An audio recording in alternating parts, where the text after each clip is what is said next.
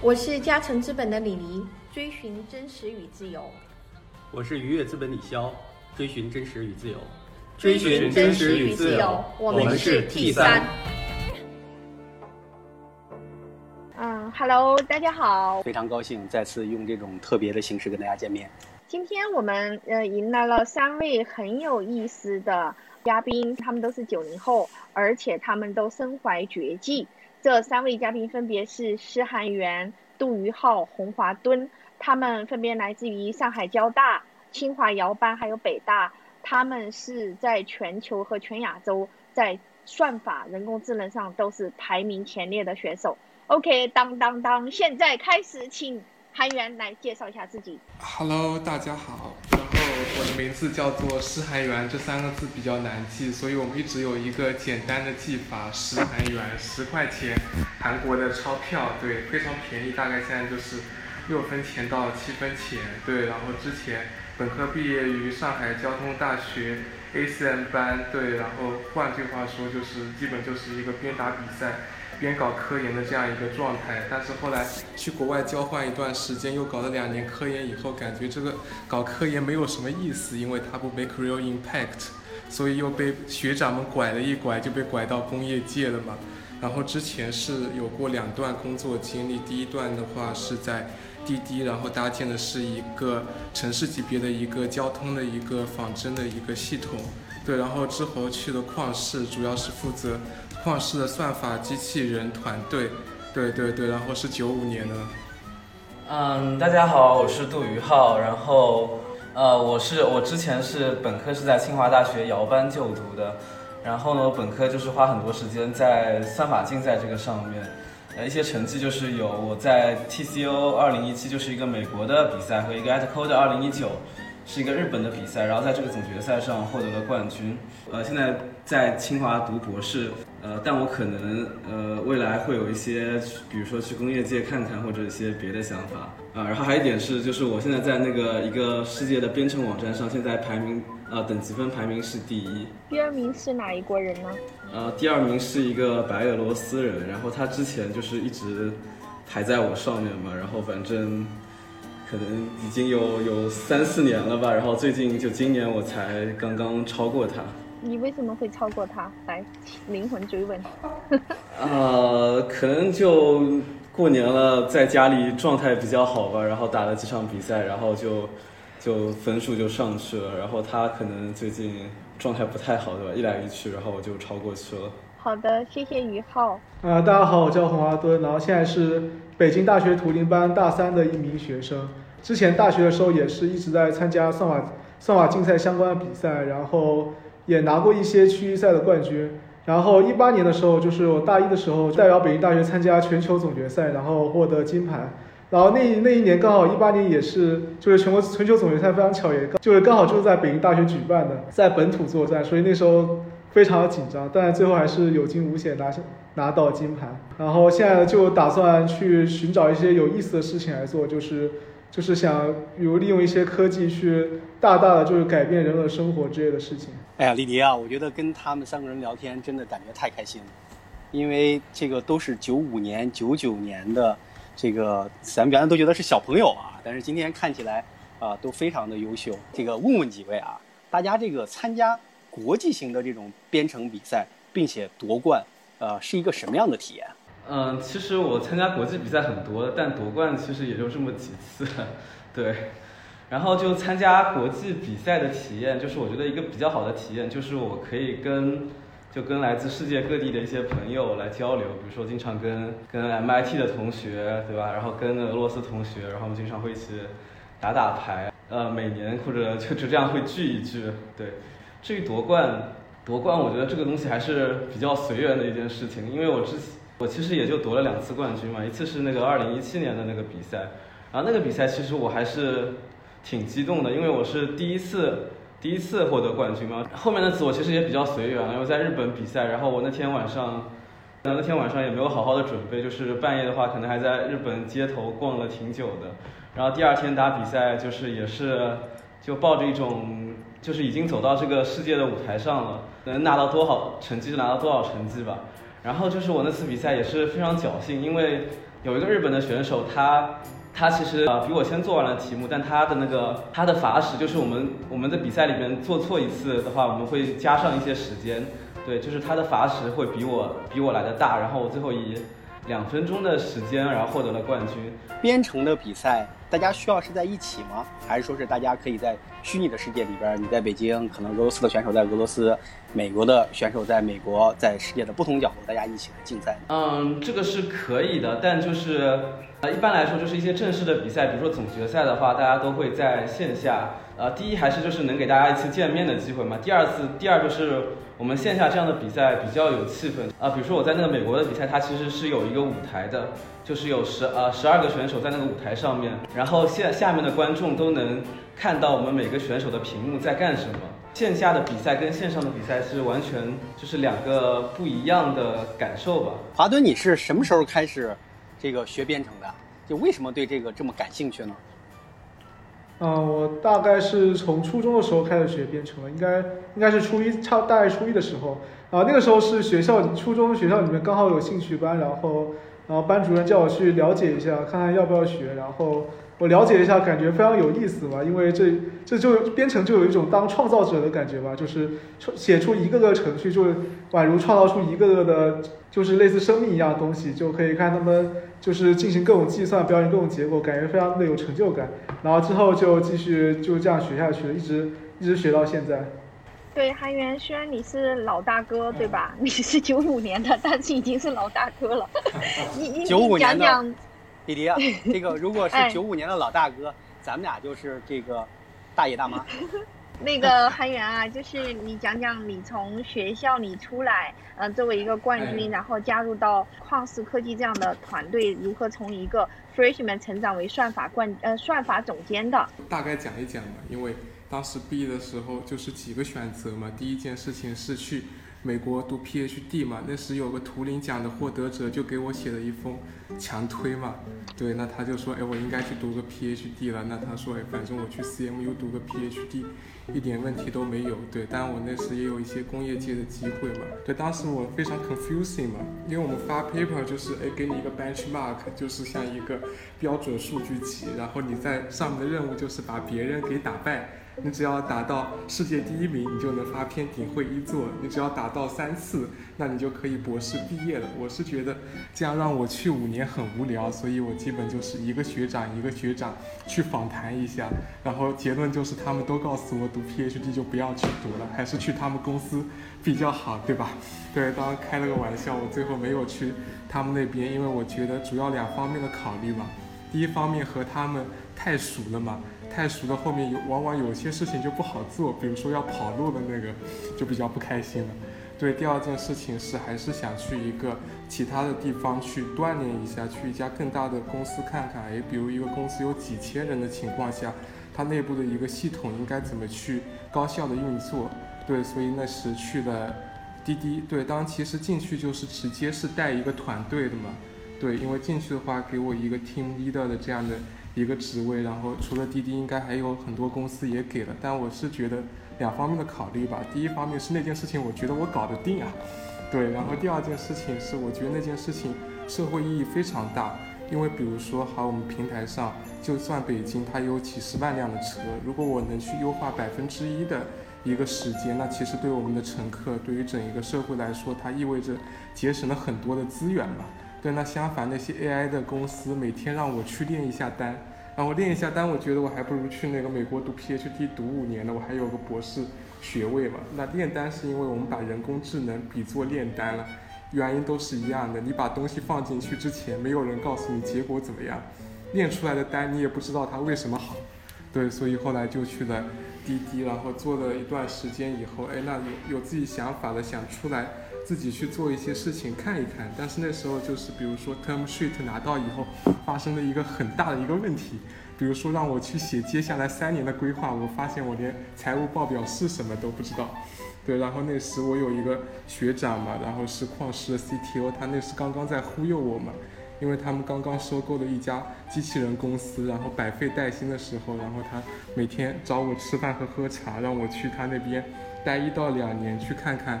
这一个创业是一种什么样的感觉，然后他也能教我一些东西嘛，然后就被他拐过去了嘛，然后拐过去了以后，嗯，那基本上我的团队里算上实习生也一共是二十几个人嘛，做一些嗯仓库的一些建设啊，然后物流系统用一些人工智能方法去给他做做到一个降本增效的目的嘛，因为我们以前基本做的一个仓库的话，它其实也是。整个中国最大的一个自动化的仓库，然后流量的话应该也挺大的嘛。对，但我后来还是因为我去前就和我学长说好了约法三章嘛，就第一件事情我在旷世最多待一到两年嘛，因为想好最后还是要自己去做事的，所以得提早留好跑路的一个方法，得先和他讲好嘛。对，第二件事情是说，哎，那比如说那时有一些同学愿意和我一起去矿市，我走的时候你不能拦他们，对吧？因为要不这些事情其实还是挺难搞的嘛。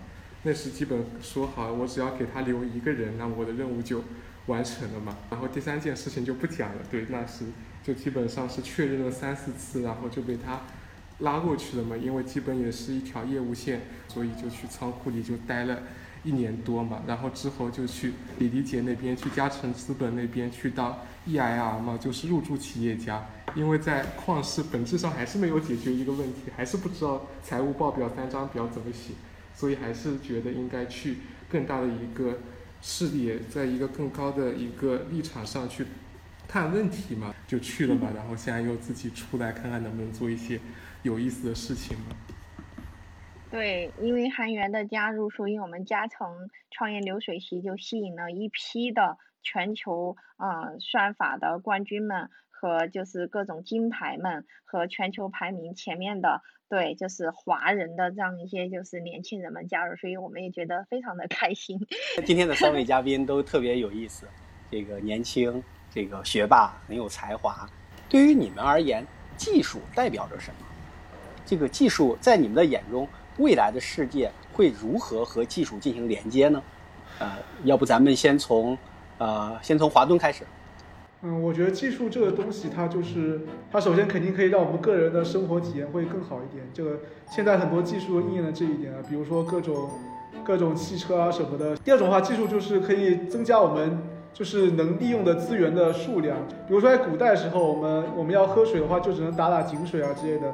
然后现在的话，我们就可以很方便用各种高科技，从比如说各种地方抽很多水出来，然后这样增加我们资源的利用数量。第三种的话，它就是还可以提高我们对资源的利用率什么的。就比如说以前一些古代的方法就比较落后，然后现在用一些现代的科技，使得我们对资源的利用率变得更高了。然后我觉得在未来的话，就是就是首先人工智能这个东西，它就是它就可以代替很多需要人工去做的事情，就是不需要再去进行一些非常重复的劳动嘛。我觉得这个意义就非常大。明白，就是总结而言，就是说技术可以提高效率，让生活变得更加美好。那我再问问这个这个宇浩，我问你一个具体的问题吧，就是就咱们说说无人无人驾驶技术，对吧？无人驾驶技术自从这个 Google Google 提出来之后的话呢？这个这几年呃也有很大的一个争议。那从你的角度，你是怎么看待这个无人驾驶技术的？无人驾驶肯定会有很多的难题，有很多问题。对对。但就说假设，就说今天，呃，你有这个一笔钱，对吧？这个这个投入到这样的一个，这个大家也不知道什么时候可以去商业化，你会愿意非常疯狂的去干这件事情？呃，我觉得 我不会吧，因为我可能还是一个比较理性的人，比较理性的人。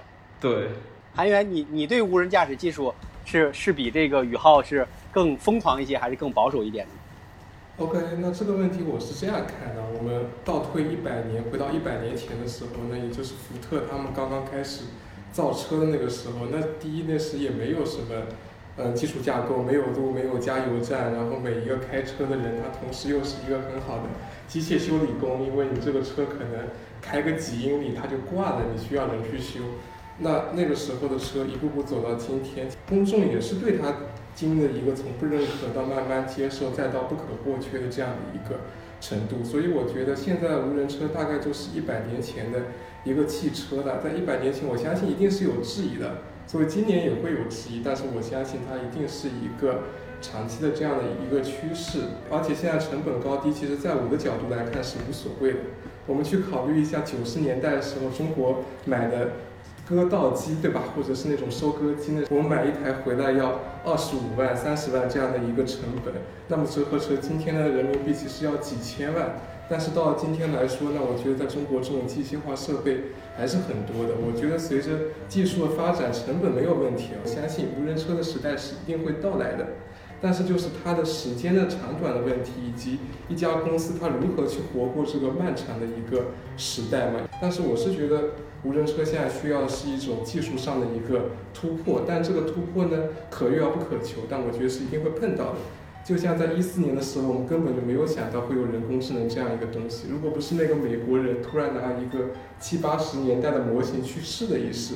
根本也不会有现在人脸识别，但是像旷视啊这些公司都是在这之前已经在那里了，然后他碰到了这个新的技术，然后他去把这一个人脸识别的问题能够去做到一个解决。但我是觉得这样的一个技术的突破点，在五到十年左右是一定会出现的吧？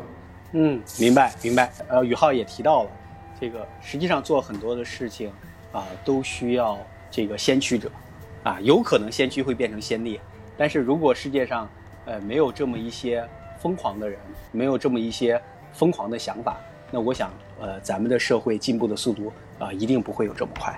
嗯，也同意。然后我觉得他们，呃，不仅是对技术，呃，有着非常极致的追求，而且呢，就是李潇他们还办了一些免费的这样一些，就是说培训营，教孩子们编程。对，就是具体的事情，要不海源介绍一下你们的这样一个。在线的培训，讲一下 motivation，就是我们为什么要去干这件事情。因为对于我们三个来说，其实一路走来不是说人多聪明啊，是运气好。就从初中到高中到大学，都是在编程很好的这样的一个学校里。然后，但是在中国这样的一个现在的这一个教学现状上。其实只有很少的学校，它是掌握了如何去教这个东西的。第一件事情就是，哎，我为什么要把我的知识泄给别人呢？比如我们从这个圈子里一路路走来，其实也看到过很多。辛勤的人啊，就是他们可能做到了事倍功半的效果，他们比我们努力多了。我们每天在那边打打游戏，他们每天在那边努力，但是因为就是没有一个很好的资源，然后最后他们可能不能够取得和我们这些非常懒的人一样高的成就。当然，如果这是成就的话，对。另一方面是这个东西对未来也非常重要。我觉得现在技术在社会上未来会发挥的一个东西，很可能就是以前从。真核细胞，那从原核细胞到真核生物的那一个阶段，就是我有一个多细胞的这样一种共存。那么现在很有可能通过这些算法，通过这些技术，我们能够让人和机器，能够让人和自然，人和人之间形成一个更高效运转，从而在更高维度上是实现人类整一个种群的价值。对，但是现在人不够啊。对，每一年可能就培养了几十个人、一百个人，但是现在需求有这么多。今年甚至有本科应届生已经找到年薪两百六十万的工作了。对，这完全就是因为供需不平等的原因嘛。对，我是大四的时候第一次想搞嘛，当然我是想办免费的了，因为收费的以前就有了。第一，学生都没什么钱，那我们再不济，我也不能去赚学生的钱嘛。对，第二件事情，我们是也是想去传递一种精神，就是告诉现在的年轻的计算机行业从业者，你的人生除了去赚钱，你还可以去从事一些更有意义的工作，你也可以去为别人做一些事，为这个社会做一些事。如果我们带头去收费了，那我觉得我们就不能够去传递到这样的一个点。啊，当然大四的时候肯定没有做出来嘛。第一方面是啊，那你一个大四的学生，也没有人觉得你能把几百个人搞到线下，搞十天到十五天的时间，还不出现生命安全事件嘛？另一方面的话，哎，那场地什么，其实几经波折，找过很多学校以后，也是最后是能够得到一个解决吧。对，当然那个从想办到办起来，一共只花了二十天的时间。我们在二十天的时间里。解决了场地，解决了三四百个银元，并且把他们的交通问题啊、食宿问题都给解决了，并且我们找到了很好的导师，能够来一起去做事。但是那时候想钱，根本就没有想能不能做到的，因为一般人想二十天几百人的活动，没有一分钱的预算，你们在想什么，对吧？但我那时就觉得试一试嘛，这样的想法是好的。在我们这个圈子里有一句话，当然是翻译过去了，它英文可能不太好，它叫 “try one try is it OK”，意思就是你试一试，也许你就可以把这件事情做到了。所以我那时候我是很感动的。对我们二十天的时候来了三四百个同学，来自全国一百多个不同的学校，他们就真的来了线下，我们真的找了十几个讲师，很多学生。更令我感动的是，他们事后其实和我讲，他们整个人生观也是会被颠覆的。因为对于我来说，我要达到是两方面的目的。第一方面是我们要去传递知识，更多的我们是去找不同的有意思的人，去给他们 share 他们人生。对，因为我们想给同学们说的是，好，你的人生其实不止一条选择。对，当然我们是想给他们人生去注入更多的冲动，对，让他们能够去。追求一种不一样的生活节奏。当然，我们不告诉他们什么是对的，也不告诉他们什么是错的。我们只是给他们去提供不一样的选择嘛。就是后面一开始我们志愿者都是要给钱的，对，都是要给一百天、两百天、一天的。然后后面发生了一件很神奇的事情，招志愿者。然后全国的志愿者就都来了，而且都是学生啊。他们第一是自费路费的，我不给他们任何钱，差旅也是他们付的，这边的住宿也是他们全都他们自己搞定。而且报名的人数到的太多了，到了我现场志愿者多到有些志愿者都不知道能干什么。那我是觉得，那我们至少是在做一个不那么错的事情，让他们未来可以去做一些真真正正能够去促进，不能说社会公平啊，但是说能让更多人去感受到这样的一种。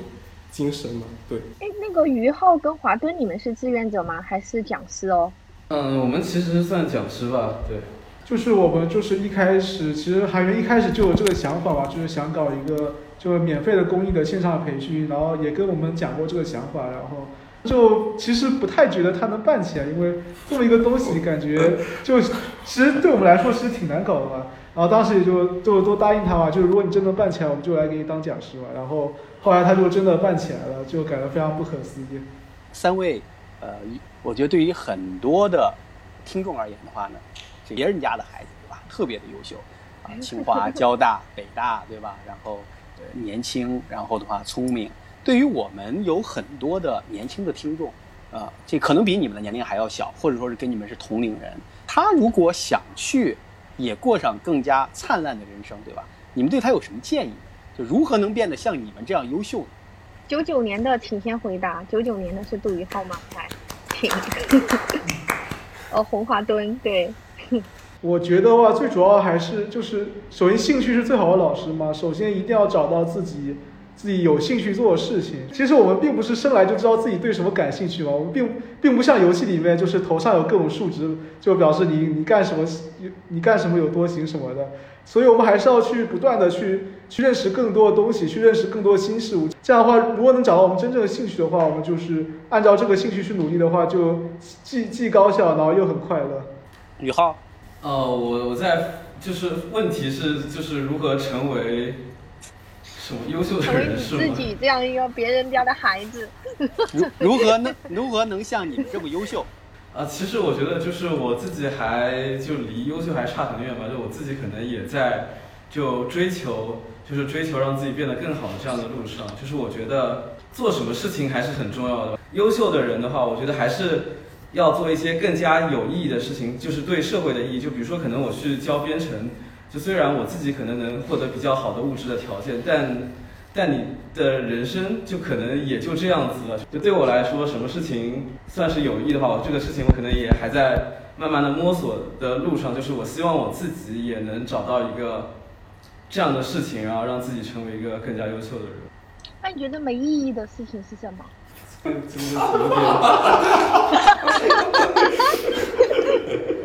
没有没有意义，就是就是更加有意义和更加有意义吧。我觉得就是。你这一下子就把聊天给说死了。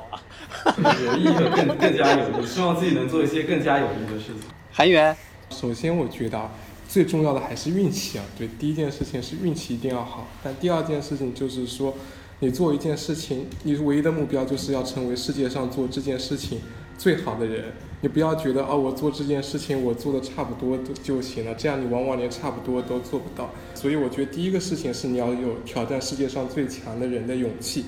当 OK，你最后做不到没有关系啊，但至少你是一步一个脚印，你去往那一个目标去提高。所以我觉得第一件事情就是你的目标感和你的勇气。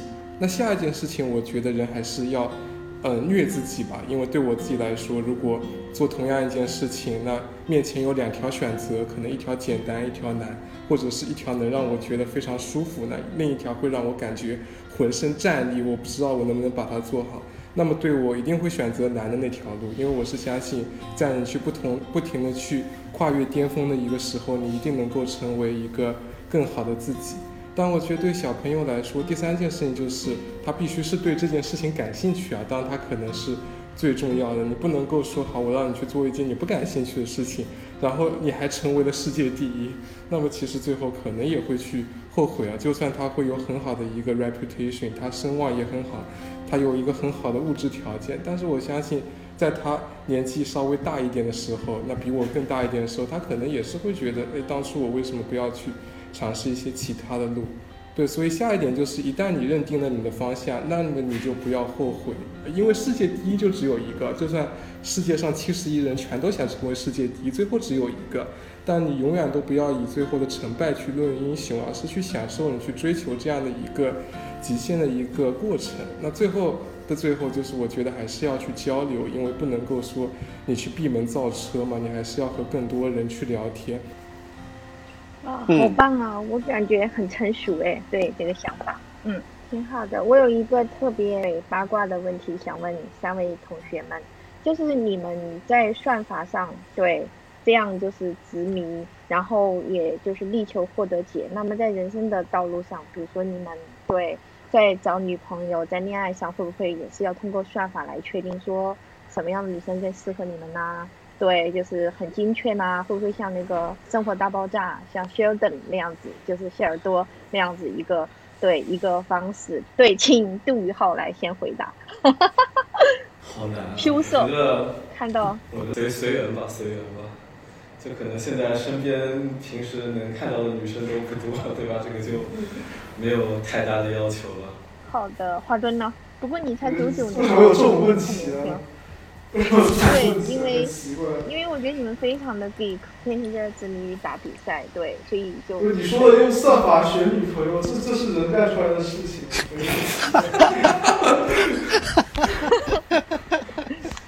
选到比如说你适合的类型呢，或者等等吧，对。我觉得可能没有那么恐怖吧，就并不可能说你是一个搞算法，你就要通过算法来选女朋友，这这听上去就很诡异。啊，我觉得就跟正常差不多啊，就随缘嘛。哦，大家都是随缘。好的，韩元也是随缘吗？对。那对我肯定不会写一个程序去预测一下未来的女朋友长什么样的，因为我们写程序的人都知道，你预测的结果一般来说是很不准的。对对对，如果能准的话，那现在可能世界就完全不一样了。对，嗯。这个由于时间关系，我们就问呃韩元一个特别的问题，对吧？他是韩元，你是如何发起？这个遇见二零五零万人编程大赛，就这二零五零是什么意思？好好好，那我先讲这个比赛，再讲二零五零是什么。对，那时就接到一个任务嘛，对，因为我告诉他们我只想办一个两三千人的，然后他们给了我一个命题作文，要办成一万人规模的，然后我的 deadline 就是我的时间就是两周以后，那又是非常可怜的一件事情。第一件事情没有任何一分预算。第二件事情，我从哪里去找这一万个人？第三件事情，我的题目在哪里？啊，但是后来的话，还是慢慢的去做的嘛，因为那是自闭的一个下午，那时就一个人把自己关在会议室里，我是觉得这个事情都要把我给弄完蛋。但后来也是去找嘛，对，那出题人就是这旁边的两位嘛，那杜老师和洪老师，那当然是要免费支援一下中国的计算机竞赛事业嘛。对，那题目就搞定了，哎，那我这个五万块钱就省下来了。第二件事情是平台嘛，那因为以前干坏事也干的不太多嘛，那那稍微又干了一点不那么坏的事情，然后基本就是从杭州电子科技大学那边把他们的代码都给借过来了，然后我们再去英特尔那边去借了两台服务器嘛，因为我们没有服务器，就从他们那边搞了两台服务器起来，我们网站平台就有了嘛。对，那剩下就是解决人的问题嘛。那因为之间和中国大学生程序设计竞赛协会都比较熟嘛，就只能邀请他们帮忙找一找的。那最后十四天就真是把这一场万人的线上比赛给他办下来了。其实我自己也是不相信我能办下来，但试一试就真的做出来了。那我们就赞助了两百个人，从中国各地来到杭州，来到二零五零这个地方。对，有很多是从包头啊，坐从更远的地方，他们都是坐，就是他们是从包头坐了四十多个小时硬座来杭州的，然后成都过来也很多，东北同学过来也很多。对，好，回到了二零五零是什么？对，首先二零五零是一个很神奇的地方，它类似于一个 unconference，就是，嗯，它的口号就是叫做年轻人因科技而团聚。对，因为二零五零这个地方就是所有人是不带商业利益进来的，然后所有人都可以去展现一个你真正正正的自己，去找到嗯不一样的人生。没有人能够定义二零五零是什么，每个人都有一个不同的二零五零。对，所以我觉得这边就是一些有意思的人，他因为共同对科技的喜好，然后他们来到了这边的一个地方，然后每个人都是不带商业利益、不带其他目的来这里的，所以在这种交流中，你往往就能碰撞出火花。因为还有一个很好玩的事情，就是两家不可能碰到一起的单位，一家叫中国商飞造飞机的，然后一个是中科院的那个卫星研究所，然后他们两个比较 senior 的人在这边一起跑步嘛，跑步跑步，因为他们跑的比较慢，就跑在后面，然后聊天，问你是干嘛的，我是搞飞机的，问你是干嘛的，我是搞卫星的，然后他们就说我们明年一起发一颗卫星吧，然后他们好像后来真的就把这颗卫星就一起去。发上去了吧，所以我觉得这就是提供了一个空间，能让各种各样不可能的事情在这边成为可能嘛。对，当然我的理解也不一定是对的，但这就是我对于这件事情，对于二零五零的这样一个理解嘛。对，好酷啊，非常酷。嗯，特别的棒。